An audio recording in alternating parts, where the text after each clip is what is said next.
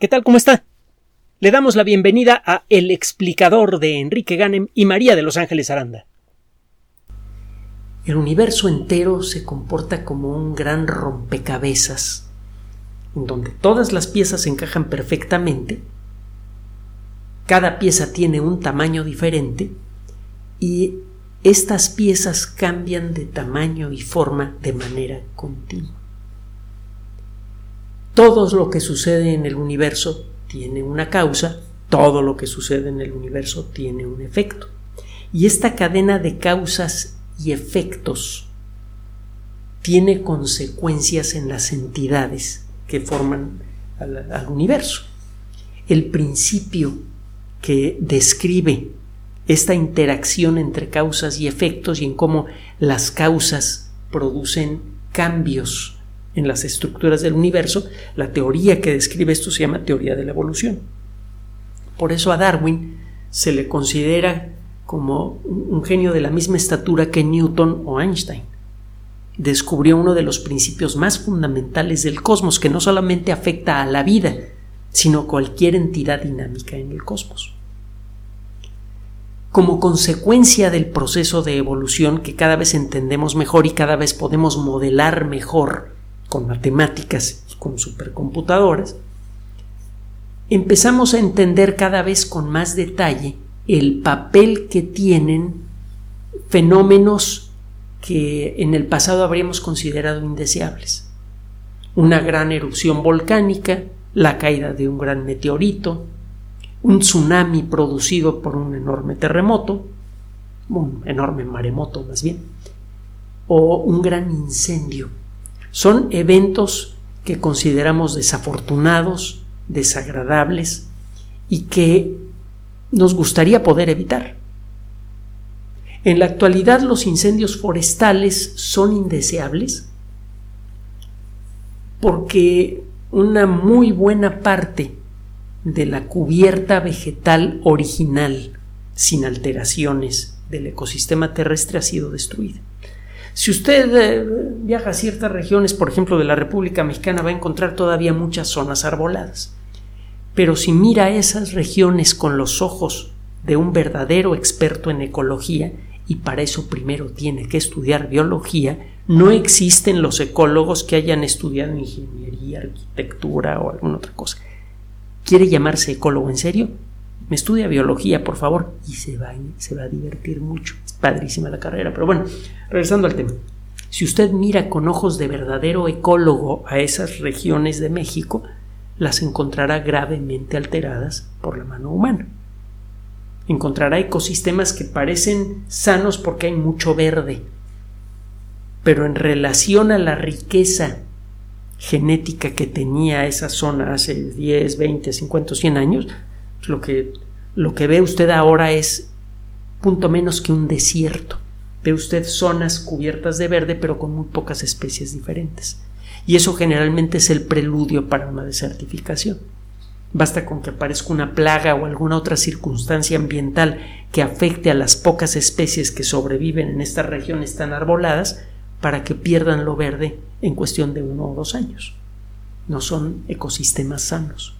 Bueno, queda tan poco espacio natural sin alterar en nuestro planeta, muchas veces acotado en eh, parques naturales, en reservas naturales que son ampliamente insuficientes para cumplir con su cometido real, de ser una reserva genética, cualquier incendio en estos lugares pues, es una verdadera catástrofe. Por otro lado, la sociedad humana ha crecido y crecido y crecido y el ritmo de crecimiento ha aumentado en los últimos años y sigue aumentando.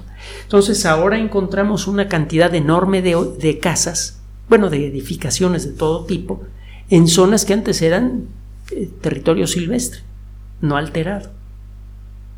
El número de hogares que están siendo destruidos por huracanes está creciendo, pues sí, porque ahora hay casas en donde antes lo que había eran eh, llanuras vacías.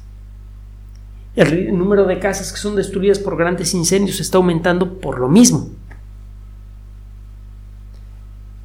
Y bueno, pues cada vez que hay alguna noticia sobre incendio, sobre un gran incendio, pues nos la presentan como lo que es desde nuestra perspectiva, una verdadera catástrofe. Si ocurre en un parque natural, pues porque quedan cada vez... Hay muy pocos parques naturales, muchos de ellos son atacados activamente por talamontes, por cazadores furtivos, etcétera, etcétera. Además son reservas pequeñas y un incendio puede acabar con miles de hectáreas o millones de hectáreas en un tiempo muy breve. Eh, y por otro lado, pues si estos incendios ocurren en zonas que no sean reservas naturales, lo que se quema son eh, casas o personas. Y eso pues, es innegablemente un terrible desastre absolutamente indeseable. Pero lo cierto es que estos fenómenos a lo largo de la historia de la vida han tenido un papel muy importante en el ecosistema terrestre. Los incendios forestales eh, se han integrado tanto en la naturaleza de la vida que hay muchas especies vegetales y animales en bosques sanos que dependen para su reproducción y para su dispersión de incendios. Hay semillas de algunos árboles que es muy difícil que germinen una vez fecundadas a menos que la gruesa cubierta que hay a su alrededor haya sido destruida en un incendio forestal. Si usted pudiera acabar con todos los incendios forestales, vería que la biodiversidad de muchos grandes bosques de la Tierra empezaría a caer de manera estrepitosa. Y esto arrastraría especies animales, es decir, la desaparición de plantas haría que desaparecieran animales. En poco tiempo perdería usted muchas especies. Entonces los incendios solamente son verdaderas catástrofes como consecuencia del impacto negativo de nuestras actividades en el ecosistema. En otras circunstancias, los incendios serían grandes espectáculos, serían eventos peligrosos de los que hay que alejarse, pero no serían eventos verdaderamente catastróficos. Formarían parte del ciclo natural de la vida en la parte seca de los continentes. Digo la parte seca porque los continentes están rodeados de una plataforma que se encuentra a una profundidad que puede llegar a ser un poco más de 100 metros y que se puede extender a varios centenares de kilómetros más allá de las costas. La famosa plataforma continental forma parte de la estructura de los continentes y puede quedar expuesta durante las glaciaciones cuando millones y millones de kilómetros cúbicos de agua que originalmente estaban en el mar se convierten en hielo y quedan encima de los continentes. Baja el nivel del mar y lo que antes era un fondo poco profundo se convierte en, en, terreno al aire. El famoso eh, eh, estrecho de Bering ha quedado descubierto, expuesto al aire como consecuencia de este fenómeno. Durante las glaciaciones, que se repiten más o menos cada 20, 30 mil años, una cosa así, aunque los ciclos no son exactos, queda atrapada tanta agua en forma de hielo en la, corteza continental, en la parte exterior de los continentes, que el nivel del mar baja y el estrecho de Bering, que ahora está debajo del agua, se convierte en una zona transitable. De hecho, debe ser una de las zonas arqueológicas más interesantes de la Tierra, pero prácticamente no ha sido posible estudiarla porque el mar en esa región es muy peligroso por muchos motivos, entre otros porque es una zona de paso de submarinos nucleares. Y el acercarse mucho en submarino nuclear, aunque sea con una sonrisa en la cara, no es una buena idea. Bueno, eh, regresando al tema. Los incendios forestales en la actualidad tienen un papel ecológico muy importante que ha sido distorsionado por la pezuña humana, por la destrucción ambiental causada por el exceso de población y por eh, un modelo económico agresivo, absurdamente agresivo, que son los dos grandes males que realmente tenemos que solucionar si queremos sobrevivir ambientalmente al siglo XXI y no las necesidades del calentamiento global antropogénico a final de cuentas una charla de ventas para convencernos de comprar fotoceldas carísimas y automóviles eléctricos espantosamente costosos. Un automóvil eléctrico anda por allá del millón de pesos, lo hemos comentado en otras ocasiones, y hace poco una persona conocida eh, contaba que instaló fotoceldas en su casa y que le costaron casi 100 mil pesos. haga usted la conversión en la actualidad del peso, anda por allá como de los 20 eh, o 20 y poquito eh, este, de pesos por dólar y 21 y poquito pesos por euro. Si nos escucha usted fuera del territorio mexicano, puede usted hacer las conversiones. El caso es que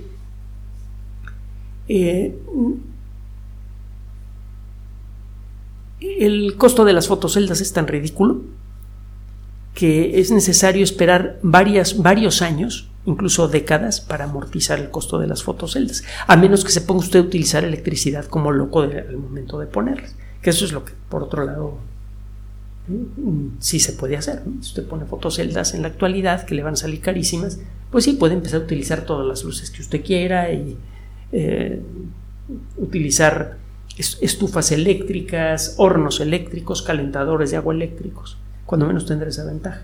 Pero económicamente no es una solución viable y no lo va a ser por mucho tiempo. Pero regresando al tema. Si en la actualidad los incendios forestales tienen un papel ecológico crucial, es claro que esto debió suceder en el pasado. Y hay motivos para creer que los incendios forestales han estado presentes como parte de la fórmula natural de los ecosistemas en, la superficie seca de la Tierra desde que aparecieron las primeras plantas. Existen registros fósiles de incendios forestales. Por allí debo tener todavía alguna de las muestras que, eh, eh, generé en compañía de del que fue mi profesor de paleontología y luego un gran amigo ya fallecido, el, Roberto Rico. Eh, usted en estas rocas encuentra restos de material vegetal obscurecido, distorsionado, y la roca se ve de un color gris cenizo. Haciendo análisis químicos queda claro que ese color se debe a la ceniza generada por un incendio. Los restos fósiles de incendios forestales son muy abundantes en rocas que tienen, digamos, unos 350 millones de años, más o menos. En esa época sabemos que la Tierra estaba cubierta por bosques muy grandes. Durante esta etapa en la historia de la Tierra, muchos vegetales cayeron en zonas pantanosas, se descompusieron y formaron capas de carbón mucho del carbón que se extrae en distintos puntos del planeta en la actualidad, no todo, pero sí mucho del carbón que se extrae en distintas partes del planeta y que es quemado para generar energía, fue producido en esa época. Por eso a esta etapa en la historia de la Tierra se conoce como el periodo carbonífero. Entonces, eh, los incendios en el carbonífero eran muy comunes, hay motivos para creer que había más oxígeno en la atmósfera de la Tierra que el que hay en la actualidad. En la actualidad, en una zona con aire sano en nuestro planeta que es escandalosamente difícil de encontrar, encontrará usted que el 21% de lo que mete usted a sus pulmones a la hora de inspirar es oxígeno. El 79% es nitrógeno, 21% de oxígeno y el resto, el residuo, son dióxido de carbono, argón y algunas otras cosillas por ahí.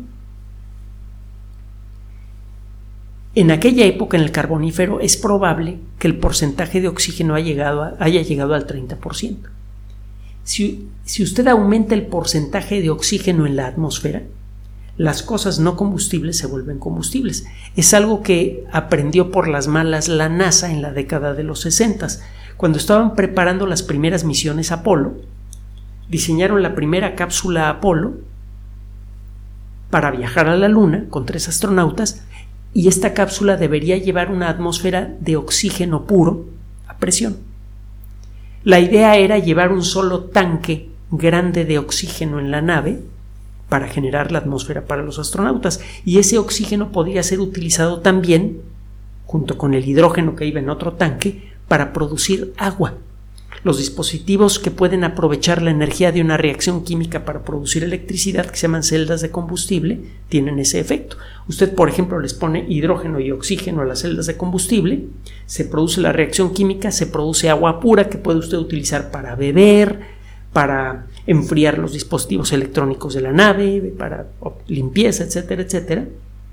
Y la energía eléctrica alimenta la nave misma. Así funcionaban las naves Apolo, con celdas de combustible y con tanques de hidrógeno y de oxígeno.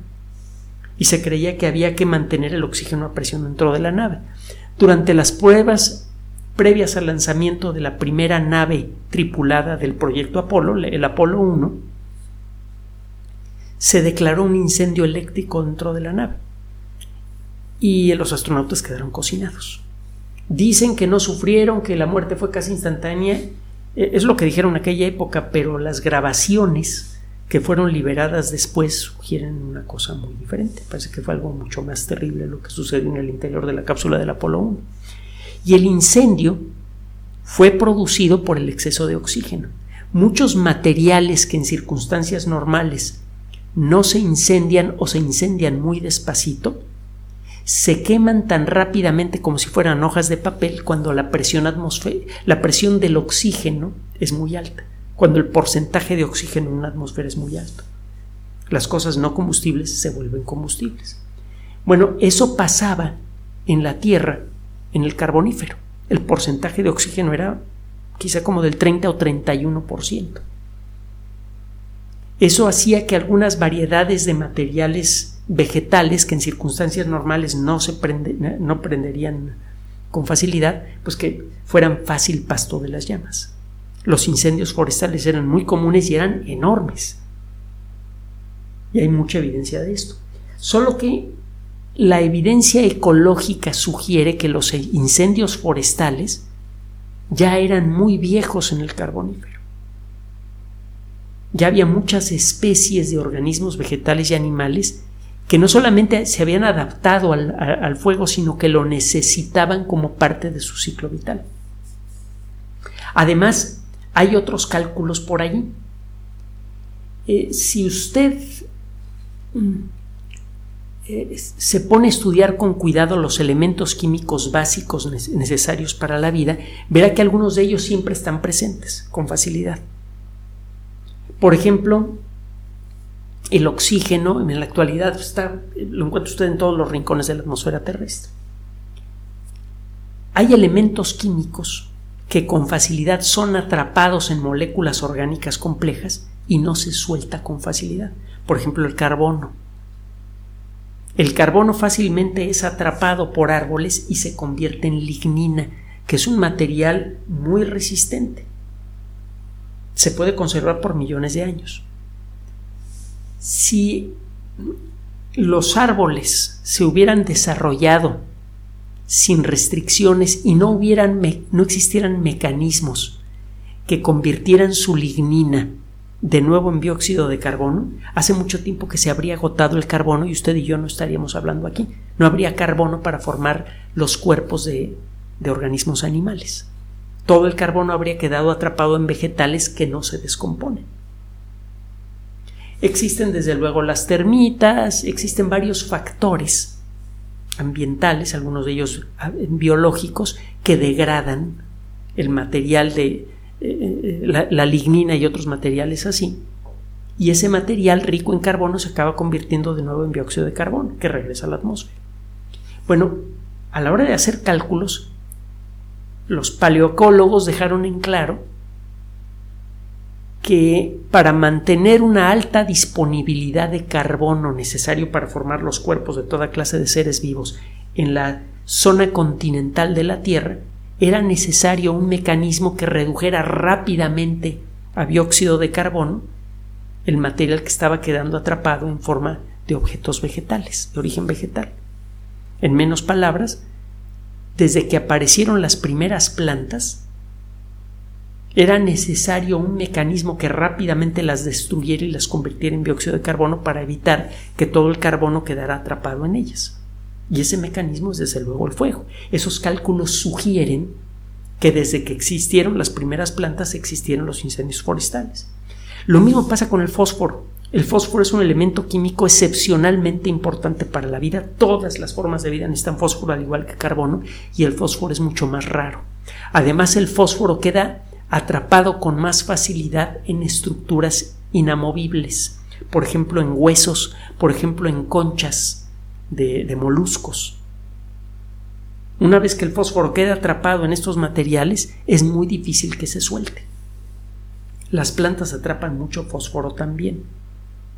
Bueno, los cálculos sugieren que para mantener un porcentaje importante de fósforo disponible, biodisponible para los ecosistemas terrestres y marinos, a partir de que aparecieron las primeras plantas, es necesario un mecanismo que destruya rápidamente a las plantas para liberar su fósforo.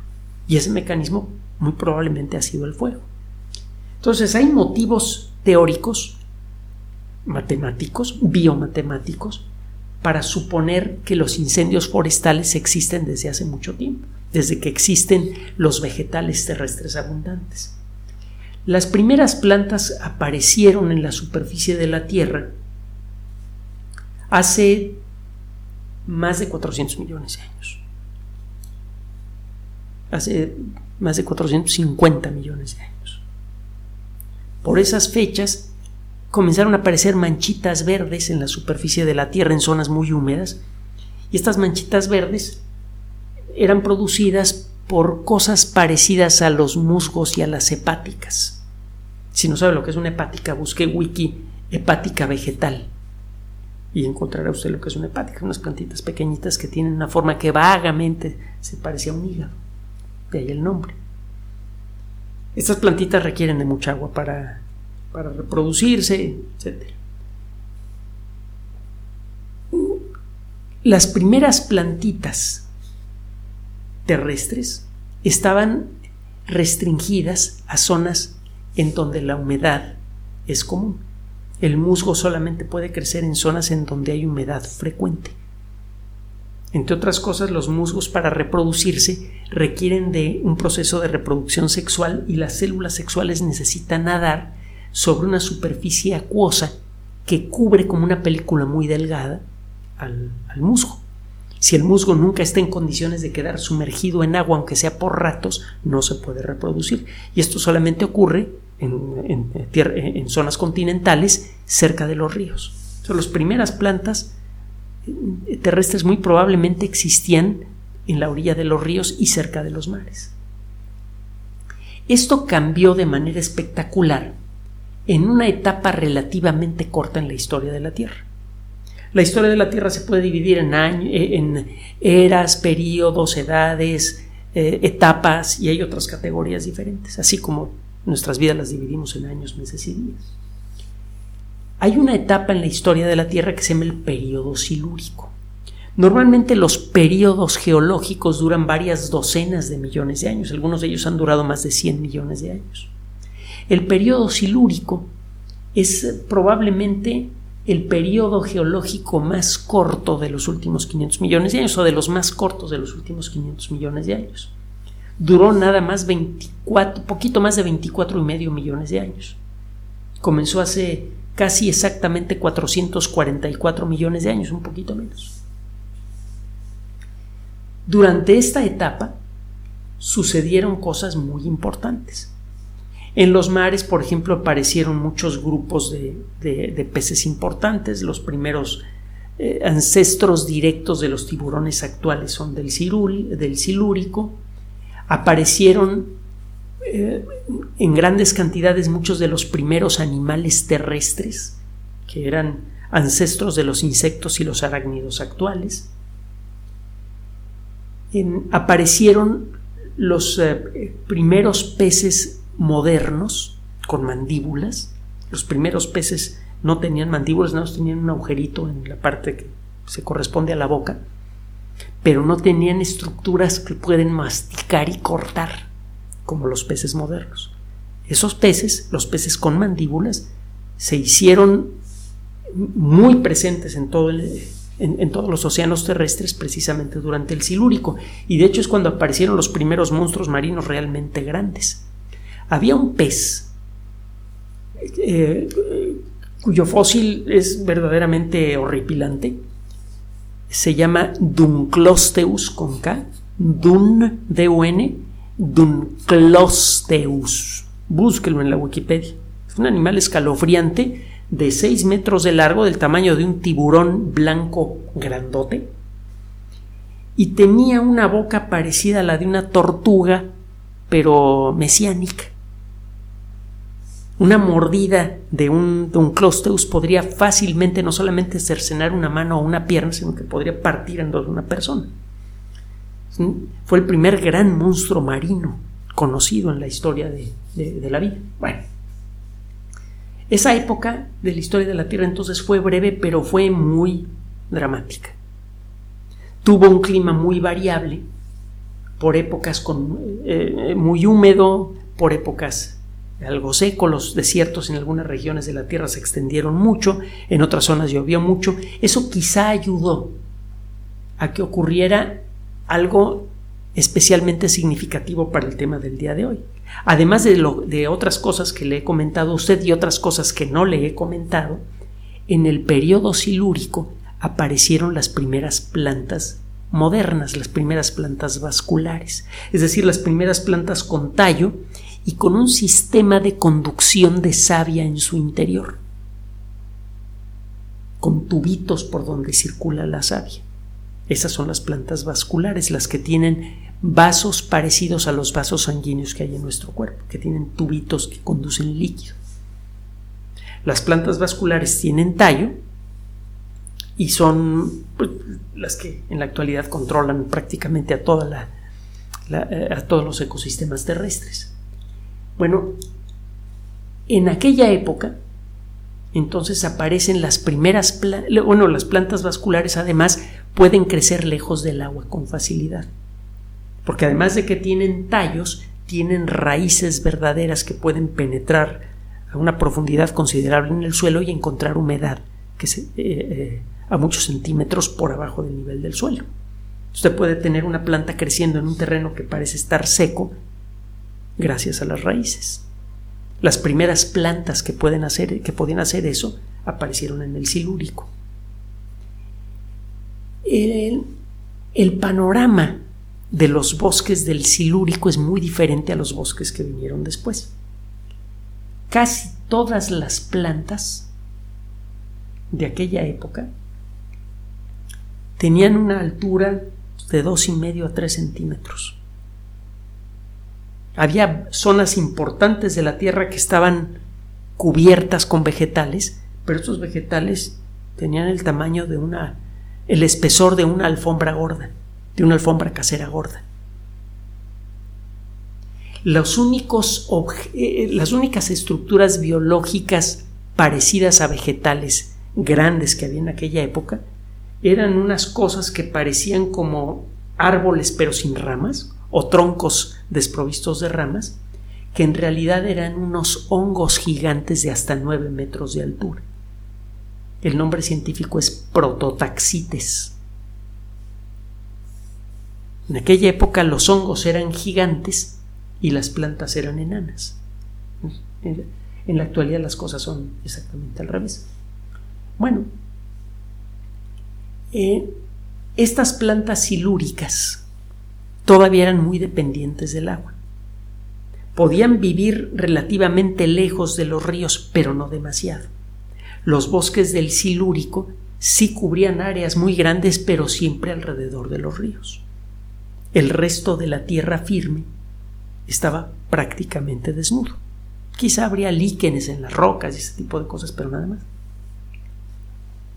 Pero lo cierto es que parece que existían zonas muy grandes de muchos centenares o miles de kilómetros cuadrados cubiertas por estos vegetales.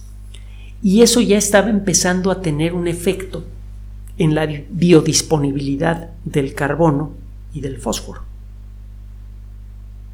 Los cálculos eh, sugieren que estos ecosistemas habrían agotado rápidamente el fósforo y el carbono disponible para los ecosistemas marinos y terrestres en pocos millones de años. Pero eso no sucedió. Bueno, un grupo de investigación acaba de encontrar una posible respuesta a esto. ¿Por qué sobrevivieron los ecosistemas y siguieron siendo dinámicos a pesar de que había plantas que podían secuestrar mucho carbono y fósforo en sus cuerpos. Resulta que este grupo de investigación ha encontrado muestras de rocas en eh, Gales y también en Polonia. Estas muestras tienen 430 millones de años y eh, es claro que estas rocas, al igual que la que le mencioné al principio de esta, de esta cápsula, están cubiertas con ceniza vegetal. Se trata de la evidencia más antigua de incendios forestales en la superficie terrestre. Estas rocas son 10 millones de años más antiguas que las que se habían encontrado antes y la cantidad grande de rocas que han sido encontradas en Gales y en Polonia sugiere que estos incendios eran frecuentes. Se han encontrado planchas de roca más o menos gordas que tienen varias capas de ceniza. Eso significa que los incendios sucedían con cierta frecuencia. Se venía un incendio, las plantas volvían a crecer, el suelo volvía a ser húmedo, se empezaba a acumular lodo y luego se venía otro incendio. Entonces tiene usted una capa de ceniza cubierta por una capa de lodo, con otra capa de ceniza, con otra capa de lodo y encuentra en medio restos de plantas. Los incendios no solamente ya ocurrían en el silúrico, sino que ocurrían de manera regular. Y hay motivos para creer, con base en estas y en otras observaciones, que el, porcentaje de oxígeno en la atmósfera durante el silúrico ya era sustancialmente superior al que tenemos en la actualidad. Y esto es una sorpresa. Se creía que durante el silúrico el nivel de oxígeno atmosférico era bajo, relativamente bajo, que solo durante el carbonífero creció mucho. Ahora resulta que no. Hay motivos para creer que el porcentaje de oxígeno en la atmósfera de aquella época podría haber sido superior al 25%.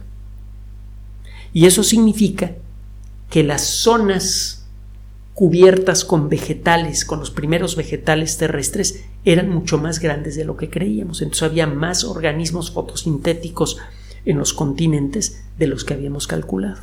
Aparentemente el proceso de invasión vegetal de la superficie terrestre fue mucho más rápido, más intenso de lo que habíamos calculado.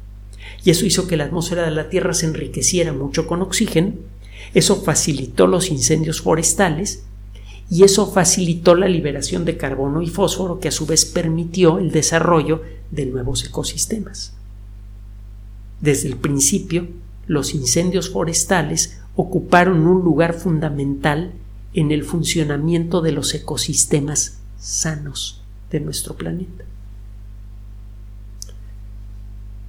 Es eh, importante considerar esto. La naturaleza tiene sus propios ritmos. El sentirnos dueños, sentir dueños de toda la sabiduría y dueños de toda la naturaleza es peligroso. Eso puede darnos la sensación de que tenemos la obligación de interferir en el ciclo natural de las cosas para restablecer el orden. Y, por ejemplo, debemos evitar los incendios forestales. La realidad es que la paleoecología, la paleontología y otras biomatemáticas lo que nos dicen es que la naturaleza puede tiene más recursos para generar su propio equilibrio que cualquiera que nosotros podemos, podemos otorgarle. Si queremos conseguir que la Tierra recupere su salud ambiental, lo que tenemos que hacer es dejar de agredirla. La Tierra se puede curar sola. Lo que necesitamos es controlarnos a nosotros mismos.